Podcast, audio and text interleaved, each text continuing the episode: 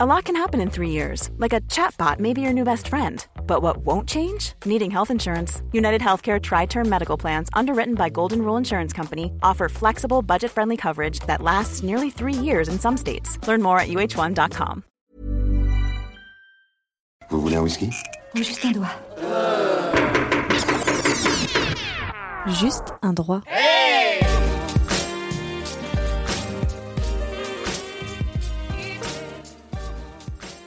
Bonjour, vous écoutez Juste un droit, le podcast de 20 minutes qui refait la loi. Pas besoin de connaître le code pénal sur le bout des doigts. Toutes les trois semaines, nous abordons un aspect technique, historique ou simplement bizarre de la justice française et tentons de vous l'expliquer. Au programme de ce premier épisode, la rencontre entre deux mondes, la justice et le théâtre. Des robes de couleur aux plaidoiries enflammées, en passant par le box des accusés, nous allons passer au crible tous ceux qui composent la mise en scène d'un procès. Car oui, exception faite des personnages et du verdict final, c'est à peu près toujours la même pièce qui se joue dans les tribunaux de France. Et l'on est aujourd'hui en droit de s'interroger sur le bien fondé de ces usages, pour certains vieux de plusieurs centaines d'années. Pour faire la lumière sur toute cette affaire, je suis accompagné de ma co-animatrice Hélène Sergent, journaliste police-justice de 20 minutes. Bonjour Hélène. Bonjour. À la Défense, nous avons le plaisir d'accueillir Emmanuel Pierrat, avocat au barreau de Paris, conservateur du musée du barreau de Paris, auteur de La justice pour les nuls et plus récemment de La France des vaincus. Passe à la barre, tous deux édités chez First Edition. Emmanuel Pierrat, bonjour et merci d'être avec nous. Bonjour Romain Goulôme. Si vous n'y voyez pas d'objection, je vous propose d'entrer dans le vif du sujet et d'enfiler votre plus belle robe. Un rouquin et une robe de seconde main. Tu es forcément un Weasley. Car oui, c'est ma première question. Pourquoi les magistrats portent-ils une robe et une robe rouge avec ça? C'est une très longue histoire, euh, le fait de porter des robes et de continuer à les porter au, 21e siècle, qui peut paraître totalement suranné, euh, totalement obsolète, mais qui participe de ce grand décor que vous décriviez tout à l'heure, un théâtre, le théâtre de la justice, où se jouent tous les jours des pièces, des drames, parfois des comédies, dans un rituel extrêmement précis, dans une salle de spectacle, parce que ça la ressemble à une salle de spectacle, et avec des costumes qui permettent de considérer que nous sommes hors du temps, hors de l'espace, dans euh, quelque chose qui euh, ressemble à la religion. C'est une partie de l'origine de nos robes, de la robe de l'avocat et de la robe du magistrat, et puis une partie du pouvoir royal, qui était le seul à pouvoir à détenir l'autorité, permettant de juger et puis éventuellement de sacrifier euh, des êtres humains. La robe des magistrats, elle est souvent rouge, elle est parfois noire, selon leur grade, et elle est directement issue de la délégation de l'autorité royale de la capacité d'avoir le droit de vie et de mort, peut-être un peu moins de mort aujourd'hui depuis l'abolition de la peine On de mort. espère, on espère. On l'espère, en tout cas dans la démocratie française, d'avoir le droit de vie et en tout cas de mettre en prison ou en tout cas de régner sur euh, euh, le sort des autres. Et ce symbole doit être porté par un vêtement, par des couleurs, par euh, ce plissé particulier, par ces hermines, par ces épitoges, ces toges, l'ensemble de ce qu'on appelle nous les costumes d'audience. Ouais, ça fait un sacré apparat. Et euh, il en est à peu près de même, non, pour les avocats, sauf que chez les avocats, tout est noir. Tout est noir parce que les avocats viennent directement du clergé, du bas clergé. hein, Pour faire simple, les magistrats viennent, on va dire, de l'aristocratie. Ce serait en quelque sorte des évêques euh, transposés dans le temps. Il faut comprendre que la, la justice, elle était rendue par des gens euh, d'église euh, jusque, on va dire, très tard dans l'Ancien Régime, hein, la sortie du Moyen Âge. Seul endroit de, de plaider et euh, de juger euh, des ecclésiastiques, des curés. La robe de l'avocat, celle que je porte aujourd'hui, celle que, mes consoeurs et confrères portent dans les tribunaux de France, les 65 000 avocats en France, portent tous une robe qui en été celle de Don Camillo. Il faut regarder la bure du curé, elle est vraiment faite comme ça, elle est noire, elle est très simple et elle a 33 petits boutons qui évidemment font référence à l'âge du Christ le jour de sa, de sa crucifixion. Donc euh, on est dans quelque chose de très religieux, on est dans une république laïque, mais euh, dans laquelle, il y a encore pas si longtemps, avant qu'on ne déménage de palais de justice de Paris, on rentrait par la même entrée que la Sainte-Chapelle. On passait devant des touristes qui d'ailleurs trouvent que nos salles d'audience ressemblent à des églises. Il y a des vitraux, il y a des bancs, comme à la messe. Il y a quelque chose de très religieux dans la façon de rendre une justice, en théorie, totalement éloignée désormais de la religion. Alors, ok, tous les avocats portent la robe, mais la tenue des avocats parisiennes, parisiens pardon, n'est pas tout à fait aussi complète que celle de leurs confrères provinciaux. Pourquoi l'épitoge euh, manque-t-elle à l'appel Alors, la robe, c'est constitué donc du costume principal, de, la, toge, et puis de quelque chose qui s'appelle l'épitoge, qui se porte sur l'épaule, qui est un, morceau de tissu noir, parfois rouge, hein, ça va dépendre du grade. En tout chez les magistrats, chez les avocats, c'est toujours noir, qui, qui pendouille. C'est le rappel d'un manteau euh, qu'on jetait sur son épaule. C'est un manteau d'une autorité, d'une certaine autorité, d'un certain pouvoir qu'on jetait sur l'épaule. Et en souvenir de ce manteau, en quelque sorte, qu'on avait sur l'épaule, nous avons cette longue euh, bande de tissu euh, noir. Au bout de ce tissu figurent des rangs d'hermine, pour certains avocats et pour d'autres non. La hermine, c'est évidemment un animal royal. C'est à la fois le symbole de la Bretagne et Saint-Yves est le patron des avocats, c'est aussi le patron des Bretons et des marins-pêcheurs. Et puis de l'autre côté, l'hermine, c'est l'animal royal, cet animal magique, extraordinaire, précieux, rare, euh, qui représente la pureté. hein. Les, auxi- les avocats sont des auxiliaires de justice. Ce ne sont pas uniquement des mercenaires. Ils sont là aussi par participer à l'œuvre de justice que rend le juge par autorité royale ou désormais de la République. Donc ce rang d'hermine, il symbolise ça. Mais dans l'histoire de France, il s'est passé des moments où euh, les avocats parisiens se sont sentis meurtris. Alors il y a deux légendes. Il y en a une qui dit que lors du, après le procès de Louis XVI, quand Louis XVI est jugé, euh, il est jugé euh, notamment par la constituante, mais il est jugé, il a droit à trois avocats, Tronchet, Romain de Sèze et Malzerbe.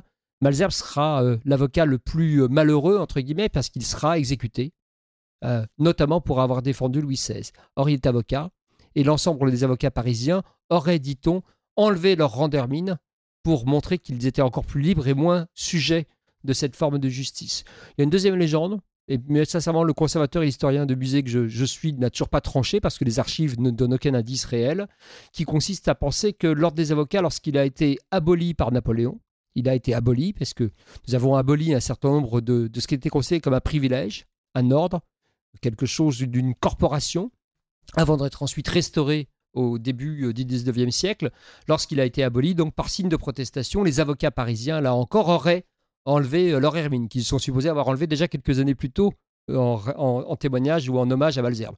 Ça avait beaucoup de légendes, mais en tout cas, un même carrefour d'histoire et de protestation. Les avocats des régions ont gardé euh, leur. Dans les comtés, les anciens comtés de Nice et de Savoie, c'est-à-dire le barreau de Grenoble, pour faire simple aujourd'hui, au palais de justice, les avocats portent trois rangs d'hermine parce qu'ils ont été rattachés depuis euh, euh, un pays, une région qui était indépendante à la France très tardivement.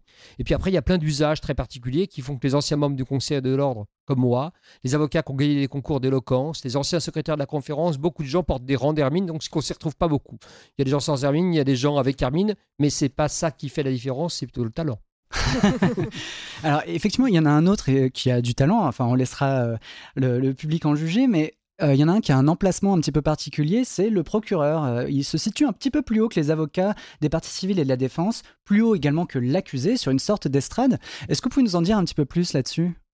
Oui, le procureur, il est, malheureusement plus haut que la défense, c'est-à-dire plus haut perché, il est à la même hauteur que les juges. Une salle d'audience, c'est vraiment comme une salle de théâtre. Il y a une sorte de podium, d'estrade, où sont installés le président donc, ou la présidente de, l'audience, la présidente des juges, parfois entourée de deux assesseurs, deux magistrats professionnels.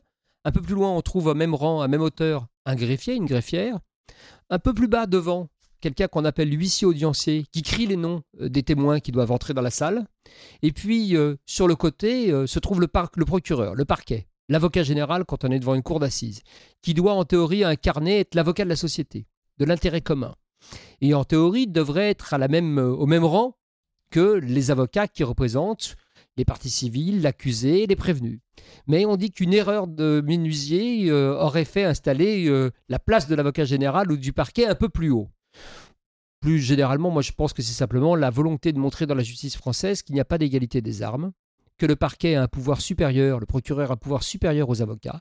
Nous ne sommes pas dans un système américain où euh, le procès est conduit par les avocats et le procureur à égalité. Si vous regardez une série américaine, on va dire sur une chaîne de télévision, vous voyez tout de suite pour, je sais pas, euh, une, une police criminelle ou je ne sais pas quoi, ou New York, euh, je ne sais pas quoi, il y a Unité spéciale. voilà, unité spéciale, merci, je cherchais le nom. Vous voyez tout de suite que euh, le procès est conduit non pas par le juge, mais par les avocats qui disent euh, J'ai une nouvelle preuve, je fais entrer un témoin, par le procureur, qui se battent à égalité.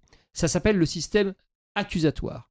En France, on est dans un système qui est dit inquisitoire. C'est le juge qui conduit le procès, qui conduit l'inquisition du procès, qui va décider de qui on écoute, qui on entend, qui a la parole, qui sort de l'audience, qui est expulsé de la salle d'audience. Et le magistrat qui peut s'incarner sous la forme de l'avocat général ou du parquet. Le procureur est en réalité un magistrat chargé de représenter la société, mais qui euh, souvent un magistrat qui, dans ses fonctions, a auparavant jugé des affaires. Donc il n'est pas tout à fait au même rang, au même, à la même égalité. D'ailleurs, il n'a pas les mêmes armes. Il a droit à plus de prérogatives que les avocats de la défense. un jour la Cour européenne des droits de l'homme le forcera à redescendre à un rang qui devrait être le sien, c'est-à-dire aussi bas ou aussi haut que le nôtre. Dernière petite histoire, pardon. Le parquet à l'origine, ça désignait autre chose. Dans l'histoire euh, de la justice, le parquet, c'était cette partie de la salle d'audience où il y avait du parquet par terre et où avaient le droit de circuler les gens qui portaient des robes. Les avocats, les juges, le greffier, le procureur. L'autre partie de la salle d'audience, elle était divisée, la salle d'audience était divisée en deux. Une partie le parquet, ensuite une petite barrière. Et après, derrière, des bancs pour installer les justiciables ou en tout cas le public, la famille, qui venait assister au procès. Cette partie-là, ça s'appelle le carreau, historiquement. Il n'y a plus de parquet, il y a peu de petits carreaux posés par terre. Et vous le connaissez ces mots parce que dans le vocabulaire français aujourd'hui contemporain, on dit toujours se tenir à carreau. Ça veut dire être dans la partie qui n'a pas droit à la parole. Rester sur le carreau, ça veut dire rester dans la partie qui n'a pas voix au chapitre. Voilà. Donc d'un côté le parquet, les gens qui parlent, les avocats, les magistrats, le procureur, et puis euh, à côté, de l'autre côté de la barrière, les simples citoyens qui sont sur le carreau. Et cet héritage, euh, ces costumes, ces rites, ils ont quel âge? La, la formalisation de la, la justice française telle qu'on la voit aujourd'hui encore se pratiquer, hein, euh, elle se construit entre le XIe et le XIIIe siècle. Le la début de la constitution, on va dire, de- du métier d'avocat au sens moderne, en n'oubliant jamais qu'il y a des avocats dans la République romaine. Il y a des avocats dans la Grèce antique, il y a des avocats depuis quasiment toujours. La constitution, on va dire, moderne, c'est le XIe siècle jusqu'au XIIIe siècle où le rituel va se figer un peu, c'est-à-dire être véritablement cristallisé. Et nous continuons à reproduire une justice qui, en réalité, n'a pas bougé beaucoup depuis huit siècles. Mais qui est quelque chose de très important, parce qu'on est, euh, encore une fois, à l'abri aussi de la houle et de la foule de l'extérieur. Nous n'avons toujours pas le droit d'être filmés, enregistrés, photographiés. Ce qui rend la justice fascinante en France, c'est parce qu'elle n'est montrable ou visible que si vous poussez la porte d'un palais de justice et si vous y installez. Les seuls procès qui sont filmés sont les procès exceptionnels de crimes contre l'humanité. Ça a été celui de Klaus Barbie, ça a été celui de Maurice Papon et ça aurait été celui de Paul Touvier s'il n'avait pas été assassiné avant son procès. Les génocidaires, les bourreaux. Je rappelle qu'on est en présence du conservateur euh, du musée du barreau de Paris, hein, ce qui fait qu'effectivement on a pas mal d'informations quand même sur cet aspect historique. Pour continuer là-dedans, euh, on voit que le décorum de la cour n'est pas de première fraîcheur, c'est le cas de le dire. D'après vous, est-ce qu'on doit corriger euh, les codes du passé pour donner une image peut-être un peu plus moderne de la justice, ou est-ce qu'on doit laisser dans leur jus sous couvert de tradition? On doit garder la théâtralité, parce qu'il y a des règles qui sont attachées à cette théâtralité. Ce moment particulier où une sonnette donc, euh, retentit dans la salle d'audience et où Lucie Audiencier crie « La cour !» et où tout le monde se lève. La justice, c'est un acte grave qui est rendu au nom du peuple français, qui ne doit pas être un acte banal. C'est pas un rendez-vous dans un café, c'est pas une salle d'attente ou une salle des pas perdus dans une gare. C'est quelque chose de très dur où on va juger de la vie des gens, on va décider du sort des gens même dans un divorce, même dans une pension alimentaire, ce sont des choses très graves et importantes pour la vie des citoyens qui se présentent devant le juge. Quand on juge des enfants aussi, quels que soient ces citoyens. C'est quelque chose de très important et donc qui doit être fait dans un cadre retenu, dans lequel on doit donner un code, une façon particulière de, de s'adresser. Et pour ça, on a besoin d'un rituel. Un rituel, ça sert à ça, ça sert à se mettre en condition. Donc, euh, et pour pratiquer un rituel correctement, il faut une sorte de temple.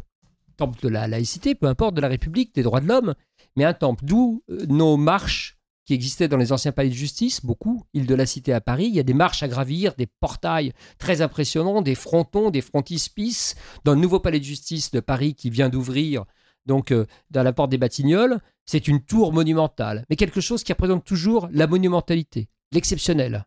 On ne doit pas d'ailleurs avoir affaire à la justice, elle devrait être permanente. Donc si on y va, c'est qu'il se passe quelque chose de très grave. D'où cette théâtralité. Alors on peut moderniser, hein. on peut abandonner les bancs bois, on peut les remplacer par des choses plus confortables, on devrait pouvoir euh, utiliser des moyens numériques, on devrait pouvoir projeter un certain nombre de choses, mais ce qu'on ne peut pas effacer, c'est ce rituel et ce moment extrêmement grave. Parce que la justice, c'est quelque chose qui doit être réfléchi, mûri, pesé et se faire dans la sagesse et non pas dans l'absence de discernement et dans la confusion. Voilà. Donc toute la difficulté dans la modernisation de la justice, c'est d'arriver à garder les éléments très importants pour l'équilibre et la vie ensemble des, des, citoyens français, sans pour autant rester dans ce qui peut être uniquement une tradition surannée et parfois très désagréable pour ceux qui n'y sont pas habitués. Donc vous voyez pas porter le costume à la place euh, de la, de la robe, par exemple? Non, parce que la robe, elle est très importante pour nous. Elle est moins importante pour les justiciables. Elle est importante pour l'avocat. Qui lui, la robe, elle lui permet de défendre l'indéfendable. Elle permet à l'avocat que je suis de défendre un assassin, un terroriste, un pédophile. Pourquoi? Parce que quand je mets cette robe, je ne suis plus tout à fait le citoyen que j'étais, le père de famille, euh, juste quelques minutes avant. Je vais pouvoir me détacher de mes propres passions et décider que tout homme a droit à une défense. Dans une démocratie, dans un état de droit, tout homme a droit d'être défendu. Et le soir, quand je vais quitter le palais de justice, quand je vais quitter la salle d'audience, je vais pouvoir enlever cette robe et peut-être peut-être retrouver mes enfants sans porter avec moi ce qu'a fait le bourreau que j'ai défendu, sans porter les souillures et les miasmes qui ont fait partie d'un procès d'assises, c'est comme un médecin. Quand il met sa blouse, alors qu'il doit simplement vous ausculter, vous faire tirer la langue et pas vous couper en deux et vous étriper, ça faire avoir des jets de sang sur lui-même, c'est simplement un acte symbolique qui lui permet, quand il rentre chez lui, de ne pas rapporter avec lui les 45 maladies qu'il a auscultées dans la journée. Voilà, la robe, elle nous sert à ça, à nous. Elle nous sert à nous protéger de nos propres démons que l'on défend et que l'on soutient, qu'on soit du côté des victimes ou du côté des accusés, ou qu'on soit du côté des juges ou du côté des avocats.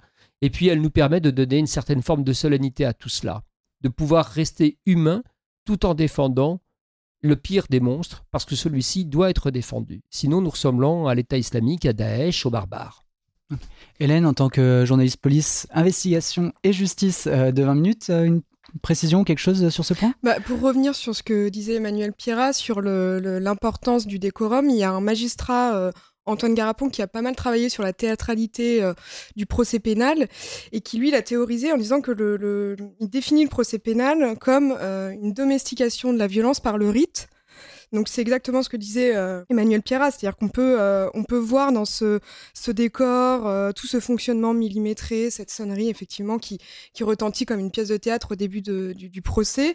finalement, des rites qui servent à mettre une certaine distance entre les faits qui vont être jugés, débattus, devant, le, devant la cour et les protagonistes qui vont intervenir tout au long de ce procès-là. Et, c'est en ça que ces rites-là sont importants et ont une, une vraie fonction sociale finalement euh, dans le procès pénal. Vous voulez vraiment aller voir un juge et lui raconter qu'un dieu qui remonte à Babylone va atterrir au beau milieu de Central Park West et détruire notre belle ville de New York? Sumérien, le dieu, pas babylonien. Ah oui, c'est pas pareil. Excusez-moi. Je préfère prendre mon propre avocat. On reste effectivement en 2018. Il y a un élément euh, qui, va pas mal bouger ou qui a commencé à bouger dans les tribunaux, c'est qu'on a parlé de retirer euh, les box victrées des accusés. En tout cas, c'est la demande des avocats. J'ai cru comprendre que c'était un process qui était bien avancé. Hélène, est-ce que tu peux nous planter un peu le décor et nous expliquer ce qui se joue avec ces box vitrées? Alors, l'affront des avocats contre ces box, euh, elle remonte déjà à l'été 2017, donc il y, a bientôt un an. En fait, ces nouveaux box où sont installés les prévenus ou les accusés, ce sont des box qui sont entièrement vitrés, où parfois on a euh, euh, deux interstices, euh, des bandes horizontales dans lesquelles le prévenu ou l'accusé peut, qui sont détenus, hein, peut interagir avec son avocat, alors parfois en se, en se contorsionnant. voilà, c'est des box qui aujourd'hui, pour les avocats, portent atteinte tout simplement à la présomption d'innocence et au droit de la défense. Aujourd'hui, ces nouveaux box ils ont été imposés en, août 2016 déjà euh, sous Hollande via un arrêté ministériel, mais les avocats se battent pour les faire euh, tout simplement démonter. Et aujourd'hui, à l'heure à laquelle euh, nous nous parlons. le nouveau palais de justice de Paris, dans le quartier des Batignolles, disposait aujourd'hui de, de 13 box vitrées qui avaient été installées sans véritablement de concertation des organisations professionnelles. Euh, et la chancellerie, face aux protestations, s'est engagée déjà à en démonter euh, 8 et devrait euh, normalement continuer à en démonter euh, la grande majorité pour en, garder que un ou deux pour les cas les plus dangereux, entre guillemets, donc c'est-à-dire les, les accusés dans des affaires de terrorisme ou les prévenus extrêmement, jugés extrêmement dangereux. Maître Emmanuel Pierrat, vous vouliez ajouter quelque chose? Oui, un box, ça doit servir à quoi? Ça doit servir seulement dans le cas où l'individu qui comparaît devant ses juges peut être dangereux physiquement, c'est-à-dire avoir un comportement où il veut casser la gueule de tout le monde, pardon, sauter par-dessus la barrière et s'enfuir, quelque chose qui porte problème, qui pose problème. 99% des gens qui viennent dans un palais de justice, d'abord tous ne comparaissent pas détenus, certains comparaissent libres, Hein, on est heureusement qu'on ne met pas tout le monde en prison avant de juger parce qu'on porterait gravement atteinte à la présomption d'innocence et sans avoir besoin d'invoquer le procès d'outreau en permanence. Il y a quand même suffisamment de gens qui peuvent être ennuyés par la justice pour être innocents en France pour s'inquiéter du fait de les faire comparaître dans un box qui donne l'impression d'emblée à ceux qui vont juger qu'ils sont coupables. C'est ça l'enjeu. À partir du moment où les gens ne sont pas violents, ils n'ont pas besoin d'être dans une cage pour répondre normalement des actes qu'on leur reproche d'avoir euh, fait. Il n'y a pas de raison, si vous êtes euh, allez, directeur de la publication de 20 minutes et accusé en diffamation, parce qu'un article peut être écrit de façon plus ou moins habile ou quoi que ce soit, qu'on vous mette dans une cage pour vous juger. N'est pas besoin, si vous répondez à un problème de pension alimentaire que vous n'avez pas versé, qui peut être qualifié d'infraction pénale, de répondre dans un box à la mère ou au père de vos enfants et au juge qui se présente, vous n'êtes pas nécessairement un animal dangereux ou en tout cas quelqu'un susceptible de faire de poser une bombe. Donc c'est un vrai souci de dignité et de volonté de regarder la façon dont les gens peuvent être responsables de leurs actes. Et puis se pose accessoirement ce que vous avez très bien évoqué tout à l'heure, Hélène, la difficulté qui est pour un avocat à tout moment de pouvoir communiquer avec son client pour sa défense confidentiellement et d'ajuster. Parce qu'un procès, c'est une pièce, mais c'est une pièce improvisée. C'est une pièce dont on connaît les enjeux, on connaît les acteurs, mais on ne connaît pas la fin. On ne connaît pas nos répliques. On va au fur et à mesure des témoins de ce qui va être amené, des questions, des réponses, bah, évoluer, bouger, non pas inventer à chaque minute, mais d'un seul coup être surpris et on a besoin de parler avec celui qui est dans le box, qui est un être humain, qui va risquer 20 ans de sa vie parfois, pour lui dire euh, là, réfléchissez sérieusement. Et on ne fait pas, on veut pas le faire publiquement, tout le monde n'a pas à l'entendre. Ça fait partie des droits essentiels. Communiquer confidentiellement, on ne peut pas le faire par un petit trou de souris en tordant le cou entre deux gendarmes qui essayent de vous maintenir comme si vous alliez vous échapper. Pour revenir aussi euh, sur cette, euh, la justification apportée par la chancellerie sur la construction de ces box, il y avait aussi euh, le risque d'évasion pendant le procès. Bon, ça a été réfuté par les avocats. Je crois que c'est Maître Henri Leclerc qui a, qui a expliqué qu'en 62 ans de carrière, un cas le cas d'évasion, il a connu qu'un seul cas d'évasion en fait pendant un procès. Donc c'est vrai que c'est quelque chose qui est extrêmement marginal qui arrive, euh, qui arrive de façon, euh, enfin c'est très rare quoi. Donc euh, cet argument-là, il a été balayé par les avocats assez rapidement. Non, dernier point, pardon, sur cette, cette histoire, si je puis me permettre, on sait qu'il n'est pas réservé le même traitement, la même sentence, la même sanction si vous comparaissez libre ou détenu. Devant une cour d'assises, devant un tribunal correctionnel, des gens peuvent être jugés qui sont libres, ils sont sous contrôle judiciaire, ils doivent répondre du fait de ne pas s'enfuir et de ne pas quitter le territoire français, mais ils comparaissent libres devant leur juge et éventuellement ils risquent une peine de prison. D'autres comparaissent amenés par euh, la police, depuis Fresnes, depuis ferré depuis les Baumettes, depuis une prison, et arrivent avec des menottes et sont placés dans un box. La sanction n'est pas la même. L'œil du juge qu'il soit professionnel ou un simple citoyen tiré au sort sur une liste électorale pour un procès d'assises, ne sera pas le même. Si vous comparaissez libre, vous avez beaucoup plus de chances de repartir avec une sanction à sursis, une mise à l'épreuve, une injonction de soins. Et si vous comparaissez détenu, eh bien, quasi instinctivement, inconsciemment, vos juges vont penser que vous pouvez retourner de là où vous venez, la prison. Donc il y a un déséquilibre, voilà, une inégalité. Il n'y a pas de raison aujourd'hui de faire venir dans des boxes vitrées des gens qui comparaissent libres et qui d'un seul coup auraient, euh, seraient regardés avec euh, l'œil de la culpabilité euh, quasiment automatique. Et quelle était l'intention de départ en mettant ces box vitrées? C'était justement d'incarner cette sévérité de la justice ou de, de placer l'accusé dans une position délicate? Non, je pense que c'est une, une erreur vraiment de de sécurité. On est dans le vigipirate euh, le plus augmenté, donc on essaie de tout verrouiller depuis la sortie de secours, ce qui est normal, l'alerte incendie, en passant par les portiques de sécurité, et que quelqu'un au ministère de la Justice a dû se dire, bah, ça serait plus pratique si on installait des box partout, comme ça on n'aura pas le jour où il y a quelqu'un de dangereux à juger à en construire un.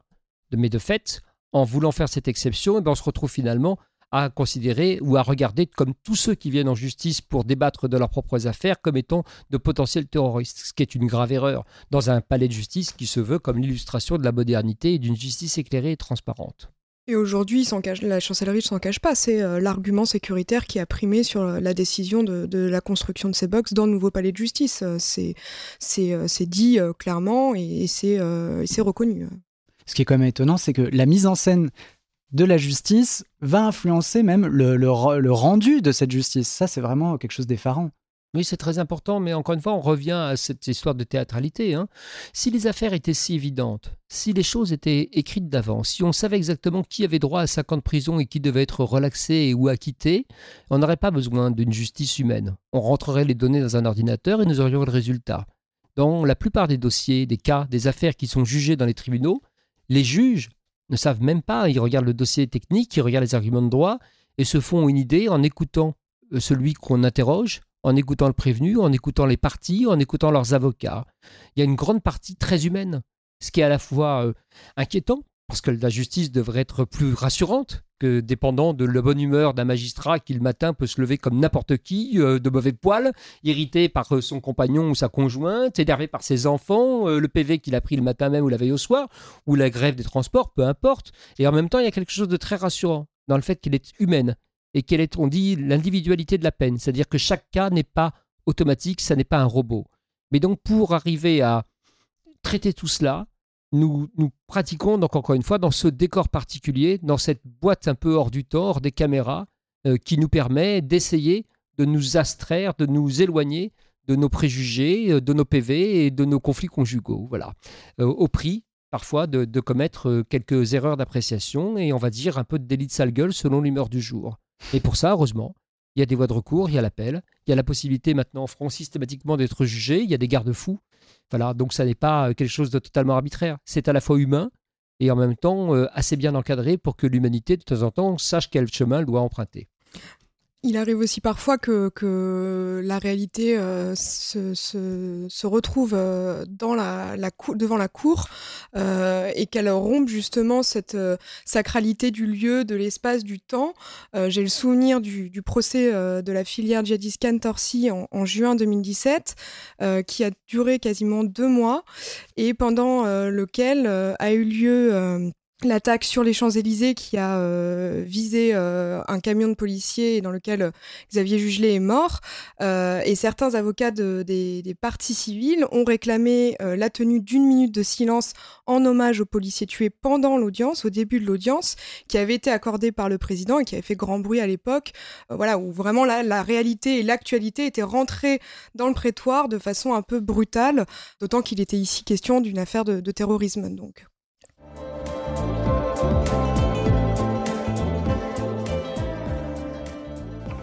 Suffiront à ma plaidoirie.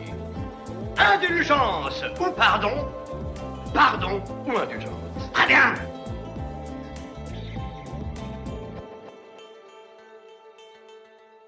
Maintenant qu'on a un petit peu planté le décor, je vous propose d'attaquer peut-être la partie moi qui m'intéresse le plus euh, avec vous, euh, c'est les plaidoiries. Donc là, on rentre vraiment dans quelque chose d'assez théâtral. C'est un peu l'heure de gloire, mais aussi le gros pic de stress des avocats et du procureur. Mais est-ce qu'ils n'en font pas un peu trop euh, au moment d'entrer en scène? On, a en tête quand même des, plaidoiries à l'américaine ou euh, façon vraiment euh, série, film, où on est vraiment dans une pièce de théâtre? Il y a une grande tradition de ce qu'on appelle l'art oratoire et l'éloquence. Il faut bien comprendre que dans un tribunal, nous ne disposons pas ou très rarement de micro. Nous sommes devant une salle grande, souvent très grande, avec des juges devant nous à qui nous devons parler et que nous devons convaincre. Il s'agit de convaincre des êtres humains qu'ils doivent faire pencher la balance d'un côté ou d'un autre. Et puis il y a derrière du public, mais c'est du public qui euh, on va dire, compte moins, parce que ce n'est pas le public qui juge. Hein. Les familles qui sont là, les gens qui, les badauds qui assistent, il y a des visiteurs assidus, parce que c'est gratuit, c'est un spectacle, et c'est public, il y a des gens qui passent leur journée au palais de justice, hein, euh, euh, parce que qui peuvent être retraités ou simplement euh, dans un jour de congé, et, et qui assistent à tout cela. Mais l'avocat, il n'a qu'un seul but. Il doit convaincre entre une et trois personnes, celles qui jugent, de ce qui se passe, et de ce qu'ils doivent décider. Et pour cela, euh, on ne peut pas s'exprimer de la façon euh, courante ou normale. Un avocat, c'est advocatum, c'est parler pour la voix d'eux, à la place d'eux, dit la formule latine ou l'étymologie. C'est-à-dire incarner quelque chose. Celui qui n'a pas le droit à la parole parce qu'il ne connaît pas les mots, parce qu'il ne connaît pas les textes de loi, parce qu'il n'est pas éloquent, parce que faire un discours, ça n'est pas donner à chaque citoyen chaque matin de parler pendant une heure, surtout quand en plus sa propre vie est en jeu. Donc l'avocat, il est forcément obligé d'utiliser un langage qu'on appelle l'éloquence, donc, c'est-à-dire une façon particulière de s'exprimer, une façon particulière de présenter et le dossier et le droit. Et pour ça, il y a des règles. L'art oratoire, c'est quelque chose inventé, on va dire, ou théorisé par Cicéron. C'est une très très vieille histoire. Et depuis Cicéron, on connaît les règles. Il y a ce qu'on appelle les six parties du discours classique. C'est-à-dire qu'un discours, on ne peut pas démarrer uniquement par l'argument final. On doit forcément commencer par euh, planter un peu le décor. Ça se terminera par ce qu'on appelle une péroraison, c'est-à-dire une conclusion logique vers laquelle d'un seul coup le juge doit se dire mais c'est évident, il a raison, il a raison, je suis, j'en suis conduit à ce même raisonnement. C'est quelque chose de très calculé, qui peut emprunter toutes les formes, parce qu'à chaque cas de figure, à chaque dossier, il y a une, un art oratoire, une argumentation différente. Et ce rituel, il faut pas se tromper, la plupart des magistrats, moi j'ai 25 ans de, de, barreau, ce qui fait de moi déjà un quasi vieil avocat, euh, mais les magistrats avec qui j'étais, j'ai fait mes études, on fait des études communes à l'université, à la fac de droit, et puis ensuite on se sépare juste dans la dernière année. Certains vont à l'école du barreau, et puis d'autres vont à l'école de la magistrature. Mais mes magistrats avec qui je suis toujours ami me disent, tu ne sais pas à quel point, quand on arrive dans la salle d'audience, on a besoin de ces plaidoiries. La balance, elle est équilibrée. Nous avons lu la loi, nous avons des dossiers, nous avons des pièces, nous avons finalement beaucoup de choses qui nous amènent à considérer qu'on est allé à 49,51, 49,5, 50,5. Bien, ce qui va faire la différence, c'est ce que tu vas dire. C'est la façon dont tu vas humaniser le cas, dont tu vas le rapprocher, dont tu vas euh, faire part de tes préoccupations, dont tu vas euh, le rendre compréhensible et finalement nous convaincre. Et pour ça, eh bien, tout est possible. Moi, je me souviens, jeune avocat, d'avoir plaidé pour mon cousin. Je ne devrais pas le dire, parce que si j'ai mon cousin pour qu'il ne soit pas identifiable, donc ça va. Euh, en tout cas, un cousin délinquant. Euh, voilà, il se reconnaîtra s'il écoute euh, le podcast de 20 minutes. On l'encourage, on l'encourage. Et, et j'étais tellement désarmé par sa bêtise et ce qu'il avait fait que ça en était très peu plaidable. Et j'ai juste dit au président, écoutez, c'est très simple. Moi, je suis son cousin, je ne suis pas payé. Je suis en quelque sorte commis d'office de façon familiale. Il y a deux solutions. Soit euh, vous le gardez en prison, là c'est l'horreur pour moi, parce que je me tape une engueulade par sa mère ce soir, ma propre mère, etc., etc., disant que t'es vraiment un avocat nul, parce qu'évidemment le délinquant sera le pauvre petit chéri, etc. Ou bien vous le foutez dehors, et moi je m'en occupe, je m'en occupe, vous verrez que la leçon est sévère et vous ne le reverrez jamais. Donc je dis voilà c'est très simple. Et là j'ai vu mon cousin effondré dans le box qui me regardait en disant mais il, doit plaider, il doit plaider, il est fou. J'ai dit non non et le magistrat m'a dit très bien maître Pierrat vous vous engagez donc à le surveiller, est-ce qu'on ne le revoit plus jamais dans un commissariat de police ou en justice? J'ai tenu ma parole et mon cousin est sorti libre. Voilà. Et désormais, il n'a jamais été un récidiviste. Donc tout est possible. Aussi bien plaider de façon mélodramatique comme Sarah Bernhardt au 19e siècle en quelque sorte et faire des grands effets de manche, ou bien avoir quelque chose de très technique et très euh, ciblé. L'effet de manche chez l'avocat, pardon, pour cette se à notre première partie de, notre, de, votre, de notre émission, de cette interview. On parlait tout à l'heure des robes. Et euh, de, la, de nos costumes d'audience, si amples, si bizarres, avec du noir, avec des hermines, avec des épidoges. Un effet de manche, ça désignait historiquement un moment où les plaidoiries étaient si longues, un peu comme ma réponse à votre question, un peu étaient si longues qu'il fallait à un moment réveiller les juges qui s'endormaient. Alors il n'y avait qu'une seule façon de faire. On ne pouvait pas taper sur euh, des mains, on ne pouvait pas taper sur la table ou sur le bureau pour réveiller tout le monde, ça ne se fait pas. Donc les avocats jetaient leurs manches en avant, qui sont faites avec des grands rabats de soie et d'énormes ouvertures qui claquaient, ça faisait schlac Et là, le tribunal se réveillait un peu. Et l'avocat repartait dans l'autre sens, ça faisait schlac Et là, le tribunal se réveillait pour de bon, et on sait que l'attention humaine, c'est 45 minutes, tous les profs le savent. Voilà. Et pendant 45 minutes, l'avocat était à peu près sûr que ce qu'il allait dire allait être écouté. Voilà ce que c'est que l'effet de manche.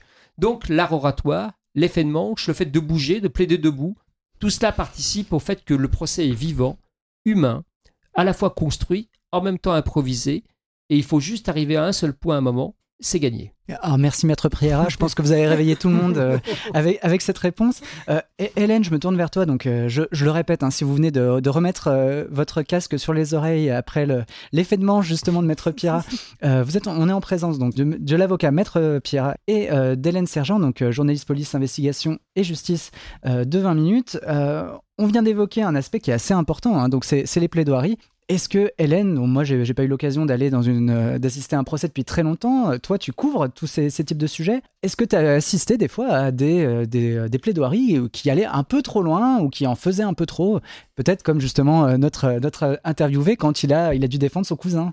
Alors moi le sentiment que j'ai c'est que les, les, vibratos dans la voix et les envolées lyriques, ça a un côté un peu suranné quand même. on, le on le retrouve quand même assez rarement dans les dans les prétoires. Euh, après, j'ai en tête euh, effectivement euh, une plaidoirie où là, le ressort dramatique était totalement revendiqué et c'était la stratégie de l'avocat en question. C'était pendant le procès de Abdelkader Mera, donc le frère de Mohamed Mera, qui comparaissait en octobre dernier, où l'avocat d'un des soldats assassinés par Mohamed Mera, Imad Ibn Ziaten, a imaginé pour lancer sa plaidoirie un dialogue entre euh, Imad, ce militaire, et sa mère, euh, un dialogue qui qui, n'aura jamais lieu et qui n'a jamais eu lieu, sur les enfants qu'il n'aura jamais, le, mariage qu'il n'aura jamais. Alors évidemment, ça a été un moment extrêmement fort en, termes d'émotions pures dans, la salle. Après, en termes d'efficacité, c'est vrai que là, en l'occurrence, c'était un tribunal composé uniquement de magistrats professionnels, puisque on parle d'affaires d'affaires terroristes et que c'était une cour d'assises spéciale. Je suis pas certaine que euh, les faits escomptés servi entre mm. guillemets euh, sa thèse. Euh, mais c'est vrai que ce, ressort dramatique, c'est c'est quelque chose qu'on retrouve encore quand les sur certains faits bien particuliers, pas évidemment à toutes les audiences.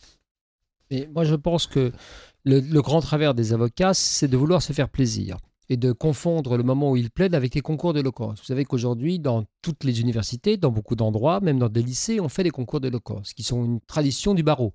On fait des concours d'éloquence et nous désignons des lauréats chaque année.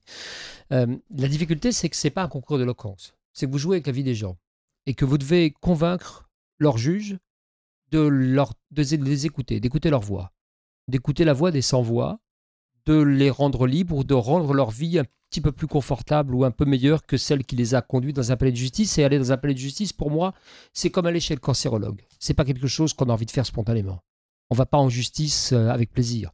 On y va parce qu'on y est forcé, parce qu'on est obligé, parce qu'on a des ennuis, parce qu'on est convoqué, parce qu'on veut récupérer son argent, retrouver, je ne sais pas, sa dignité, être réparé dans le préjudice qu'on a subi.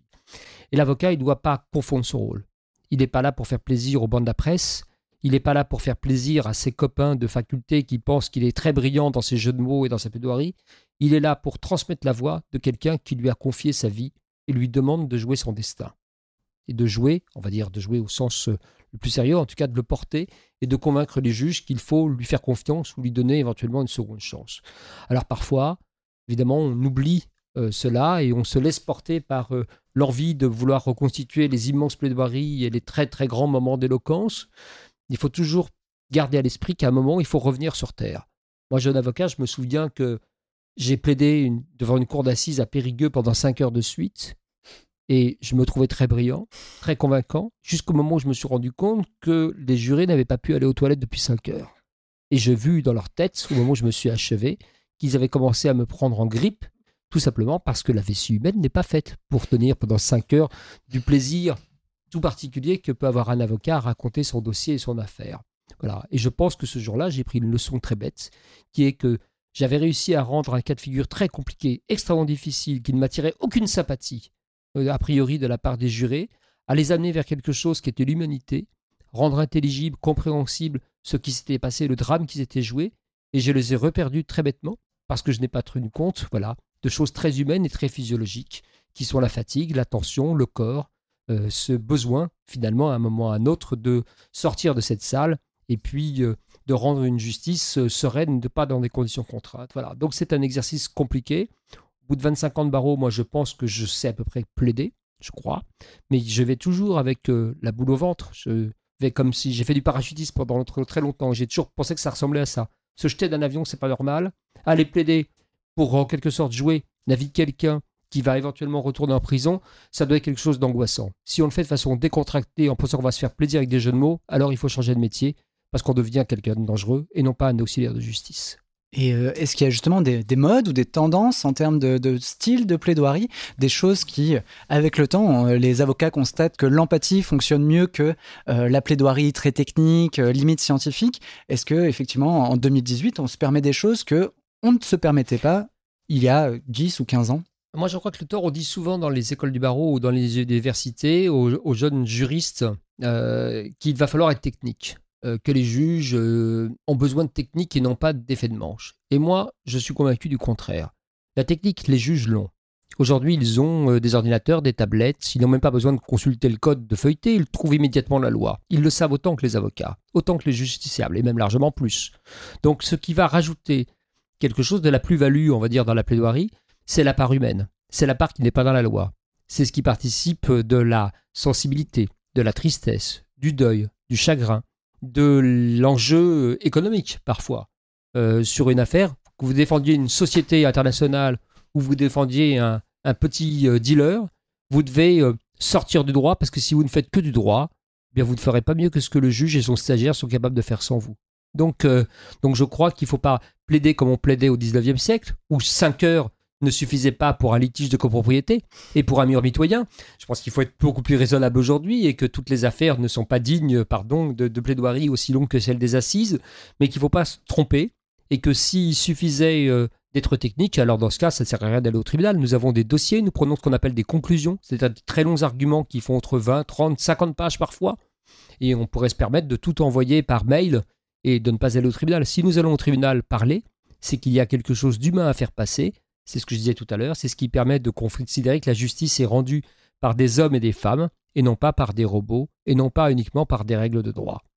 Moi, ce que, je constate, euh, euh, si on, se place du côté de, l'évolution et des modes, ou en tout cas des tendances, ce qui est sûr, c'est que euh, depuis 2015, on a vu arriver devant les, tribunaux de, très nombreuses affaires d'apologie du terrorisme, d'association de, malfaiteurs terroristes, liées évidemment avec les différents départs en zone irako-syrienne. Et sur ces questions-là, sur ces dossiers-là, moi j'ai constaté, c'est vrai, ce que vous disiez, Emmanuel Pierrat, souvent dans les plaidoiries, une plus grande technicité, en tout cas l'accent donné à, euh, au volet technique davantage et au volet du droit pur dans ces plaidoiries-là qu'à l'aspect, euh, je dirais, euh, lié à la personnalité de, la prévenue ou du prévenu, enfin, du prévenu et, est vraiment beaucoup plus technique. après, évidemment, ça dépend des dossiers, ça dépend des, des faits qui sont reprochés, ça dépend des enjeux derrière, mais je trouve en tout cas que ces dossiers-là sont plus techniques. C'est une façon de dédramatiser?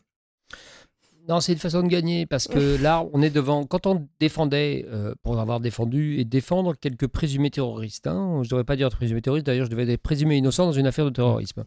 Euh, ce qui est jamais facile parce que vos propres convictions sont contre ce que votre client a fait et puis euh, vous n'avez pas la sympathie ou l'empathie du tribunal hein, ou de la cour d'assises. Oui, ça commence mal. Hein. ça démarre mal. Vous êtes du mauvais côté de la barre. quand on était dans les premiers dossiers il y a quelques années, de ce genre de, de, de, situation. Vous étiez au premier, vous pouviez plaider la personnalité, vous pouvez plaider le drame humain, parce que c'était la première fois qu'on voyait ça, qu'on se posait la question de comment on peut passer comme ça de l'autre côté de la barrière. Mais quand on en est aujourd'hui à 700, 800, 1000 djihadistes qui ont défilé devant les tribunaux, les tribunaux se sont durcis, entre guillemets. Et donc, la seule façon d'y arriver, c'est de dire, vous ne pouvez pas prouver que mon client y est allé volontairement. Vous ne pouvez pas prouver qu'il a participé à tel ou tel acte. C'est juste un bonnet qui est parti en pensant qu'il se passait quelque chose de merveilleux et d'extraordinaire entre Mossoul et, euh, et, Damas. Et puis de pratique, en pratique, démontrez-moi qu'il a fait quelque chose de répréhensible, à part le fait d'être allé et simplement le fait de partir est aujourd'hui un délit. Hein. Euh, donc, euh, mais au-delà de ça, démontrez-moi qu'il y a quelque chose de plus. Donc on devient finalement technique sur le terrain de la preuve et on ne peut condamner en France qu'à partir du moment où on rapporte la charge de la preuve que des faits délictuels ou euh, criminels ont été commis. Voilà, donc si nous étions demain matin avec un nouveau, une nouvelle forme, j'en sais rien, de criminalité ou de délinquance, on commencerait par être très personnel, par plaider l'humain, et puis au centième dossier, on redeviendra extrêmement technique, parce qu'il euh, faudra euh, voilà, revenir au, pur droit. L'humain ne, ne suffira plus. Oh là là, oh là là, oh là là, j'ai plein d'idées, oh, je suis trop fort. Moi, je suis un peu assis du côté du, public et je me pose la question des excès euh, théâtraux que peuvent donner justement ces plaidoiries où euh, l'avocat ou éventuellement même le procureur se fait passer pour la victime, une autre personne, euh, personnifie, raconte une histoire qu'il enjolive ou auquel il donne des accents peut-être des fois mélodramatiques. Quelle image on donne à ce moment-là de la justice qui est donc là essentiellement oratoire et ce côté très théâtral où chacun joue un petit peu son rôle et peut-être parfois avec les excès qu'on évoquait tout à l'heure. Il faut bien comprendre que quand on fait ce genre de, technique oratoire, euh, ça dure pas 5 heures. On ne fait pas toute la plaidoirie sur ça. Ça va être un moment pour d'un seul coup, après la longue monotonie d'un procès, hein, euh, donner d'un seul coup un peu de relief, rendre la chose plus vivante. Une affaire, elle ne vient pas uniquement à la plaidoirie. Hein. Une affaire d'assises ou une affaire euh, normale, des assises, ça dure entre allez, 2-3 jours minimum, jusqu'à 3 semaines à peu près 4 semaines parfois. Au bout de 3 ou 4 semaines, vous avez perdu l'attention de tout le monde. Tout le monde est là dans une espèce de routine extrêmement longue et fastidieuse parce qu'on ouvre les débats à 9h du matin et qu'on termine parfois, il est 23h, même très souvent. Donc il y a un moment où les jurés populaires et les magistrats professionnels sont fatigués. Donc la seule façon d'arriver à les rendre attentifs, c'est euh, d'utiliser quelque chose qui ressemble un peu à Guignol, oui, qui ressemble à du théâtre, qui ressemble à du clown, qui ressemble à du cirque. Mais il y a un moment, où vous allez revenir, une fois que vous les avez réveillés, dans quelque chose de plus classique et reprendre les arguments un à un et les éléments de droit. Moi, j'aime bien quand même néanmoins la déstabilisation, parce que surtout quand vous êtes dans quelque chose où en gros on vous donne pas beaucoup gagnant. Donc, je pense que vous risquez au mieux, au mieux vous ferez, euh, vous améliorez, vous descendrez de 30 ans à 25, ce qui n'est pas quand même particulièrement réjouissant du côté de la défense. Alors, il faut de temps en temps utiliser des trucs. Au palais de justice de l'île de la Cité, que nous avons quitté il y a peu de temps, euh, il y a à peine quelques années, dans une salle d'audience qui donne sur la Seine, donc euh, où on peut ouvrir les fenêtres, j'ai attrapé dans la vitrine des pièces, des preuves dans un, procès, on montre les pièces à conviction. Hein, dans une vitrine, on montre le couteau ensanglanté, on montre le revolver, on montre la petite culotte déchirée, on montre des choses atroces. Et il y avait une pièce qui était illégalement posée là. C'est-à-dire qu'il n'aurait pas dû être là. Qui avait été saisie sans les règles de procédure. Procédure où j'avais fait annuler le fait d'avoir cette preuve contre mon client. Et cette preuve avait pourtant été placée là par le greffe comme une pièce à conviction contre mon client. Mon sort n'a fait qu'un tour. J'ai ouvert la vitrine, j'ai pris la pièce et devant l'ensemble de la cour d'assises, je suis allé jusqu'à la fenêtre et j'ai jeté la pièce dans la Seine. Stupéfaction générale, hein, quand même. Suspension d'audience, j'ai été convoqué par le président. J'ai dit, mais elle n'a pas être là, donc vous voulez aller la repêcher? Parce que si vous allez la repêcher, je ferai un incident et je la rejetterai à nouveau dans la Seine. Donc, et finalement, le magistrat a compris ce que j'essaie de faire passer. C'est qu'il y avait quelque chose qui dysfonctionnait. Cette pièce est illégale, elle n'a pas à être là et elle n'a pas à faire partie de ce procès. Voilà. Et finalement, mon histoire de scène et de fenêtres ouvertes, qui m'a permis quand même de faire la première fois un panier à peu près réussi dans ma carrière de sportif amateur, euh, a changé tout ce que j'ai dit ensuite. C'est-à-dire a permis à mon discours, parce que j'avais ramené le droit là où il devait être, à sa juste place, ça a permis aux magistrats d'un seul coup d'écouter de façon plus attentive, après le moment d'énervement contre ce que j'avais fait, d'écouter de façon plus attentive tout ce que j'allais leur dire. En disant attention, ils ne rigolent pas, entre guillemets. il fallait marquer un point. Il fallait marquer un point. Et ce point, en plus, je voulais surtout pas que cette pièce soit versée. Hein. Elle est partie quelque part, elle doit être aujourd'hui au pont de Saint-Cloud, à 3 mètres sous, euh, sous l'eau. Alors, si, c'est tant est que les poissons, ou les, ce qui reste comme poisson dans la Seine, ne l'est pas bouffé.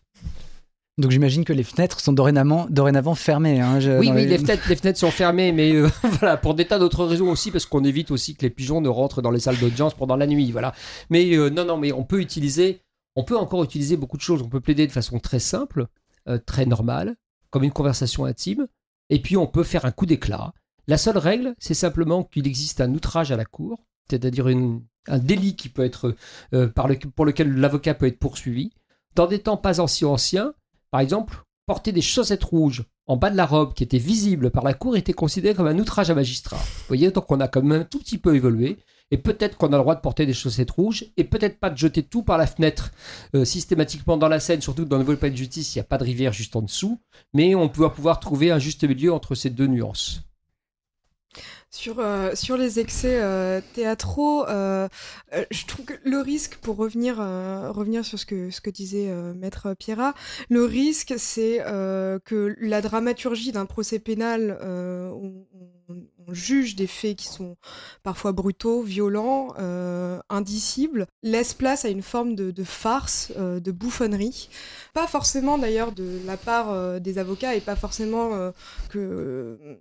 Enfin, il n'est pas question d'une stratégie euh, délibérée de la part de certains avocats. C'est-à-dire que, évidemment, on peut rire parfois pendant un procès, euh, un procès d'assises, ça arrive même très souvent, mais il ne faut pas que ce, rire-là prenne toute la place. Et euh, très récemment, dans l'actualité, on a vu le procès de Jawad Ben Daoud, qu'on avait surnommé le logeur de Daesh, faire le show euh, devant le tribunal. La presse, euh, en toute honnêteté, s'en est aussi délectée les premières semaines. Tout le monde a beaucoup ri et on a oublié un petit peu de l'effet. Ça a un petit peu effacé le dossier, euh, les vannes de Jawad, les, rires provoqués dans la salle, les blagues aux avocats, tout ça a un petit peu effacé le, le dossier en lui-même. Il a fallu attendre la deuxième semaine du procès pour vraiment aborder de façon un peu plus sereine, ou en tout cas plus euh, classique euh, le dossier et les faits qui étaient reprochés. Et pour avoir euh, discuté avec mes collègues qui avaient couvert ce procès, parce que c'est pas moi qui le, couvrais à ce moment-là, je sais que les parties civiles, parce qu'il y en avait de, de, très nombreuses à ce moment-là, avaient été heurtées par ce ton et cette farce qui avait pris le dessus sur, sur tout le procès. Oui, mais il ne faut pas se tromper. Euh, j'entends très bien ce que vous dites et, euh, de fait, par moments, ça tourne effectivement au spectacle comique, mais involontairement. Aussi parce qu'on est tous tendus. Hein. dans une salle d'audience, il y a quelque chose de très important qui se joue et c'est de la nervosité hein, qui s'exprime. avec des, mots malheureux et des jeux de mots involontaires. Il y a des, phrases célèbres. J'ai fait des recueils de brèves de prétoire, de choses dites à l'audience que j'ai commencé à noter un peu absurdes, du genre Monsieur, vous avez des antécédents? Non, je n'ai qu'une sœur. Donc là, évidemment, ça, on est tous très nerveux parce qu'on vient pour quelque chose de grave, et puis d'un seul coup, ça dérape et ça part, euh, voilà, ça part un peu dans tous les sens. Euh, il faut pas se tromper parce que l'avocat ou le prévenu, il n'est pas là pour convaincre ou pour faire plaisir aux parties civiles, à, celui, à ceux qui lui reprochent. Il est là pour parler à ses juges. Euh, et ça peut être très triste et très douloureux pour les parties civiles et les familles d'entendre d'un seul coup qu'un procès tourne à la bouffonnerie. Mais, mais ça fait partie on va dire, des règles, euh, de la possibilité qu'il y a. Il y a des procès très célèbres qui ont lieu dans le rire et qui sont épouvantables. Landru, jugé euh, à la cour d'assises de, Versailles, euh, des Yvelines, passait son temps à ricaner, à faire des jeux de mots, avec un rang d'admiratrice amoureuse de lui devant au début de la salle d'audience, alors qu'il avait dépecé et, brûlé plus de 18 femmes. Le docteur Petiot, quand il a été jugé pour avoir fait disparaître 63 62 euh, ou 63 pardon, euh, euh, victimes, toutes juives, avec sans doute des préoccupations antisémites extrêmement fortes. le procès a tourné parfois au tragicomique. Y avait l'entrepreneur des pompes funèbres, le docteur Picot, pardon, tuait ses victimes dans son cabinet médical, dans le 16e arrondissement, et faisait disparaître leur corps dans une chaudière ou sous-sol, et, et, et revendait une grande partie de leurs affaires. Ce sont des familles juives qui cherchaient à s'enfuir et à qui il proposait d'un seul coup de les faire passer hors de France. Chose abominable. Ces gens ont péri, étaient déjà traqués et ont péri.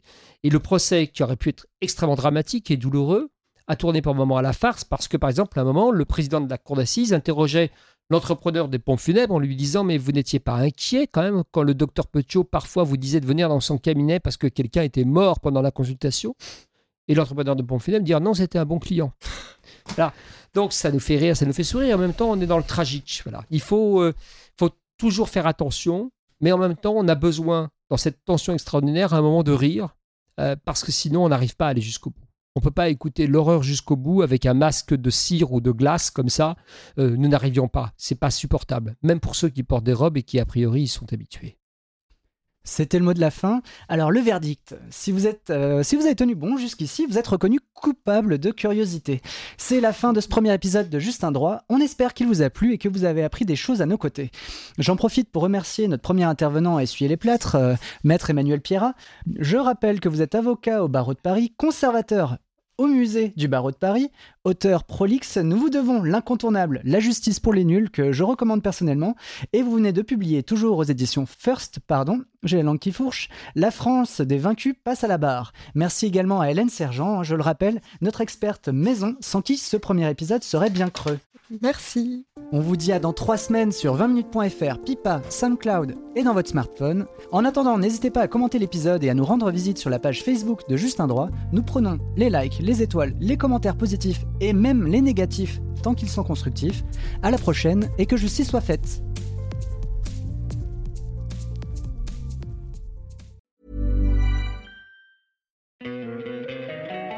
Don't you love an extra $100 in your pocket? Have a TurboTax expert file your taxes for you by March 31st to get $100 back instantly. Because no matter what moves you made last year, TurboTax makes them count. That means getting $100 back and 100% accurate taxes only from Intuit TurboTax. Must file by 331. Credit only applicable to federal filing fees with TurboTax full service. Offer can be modified or terminated at any time.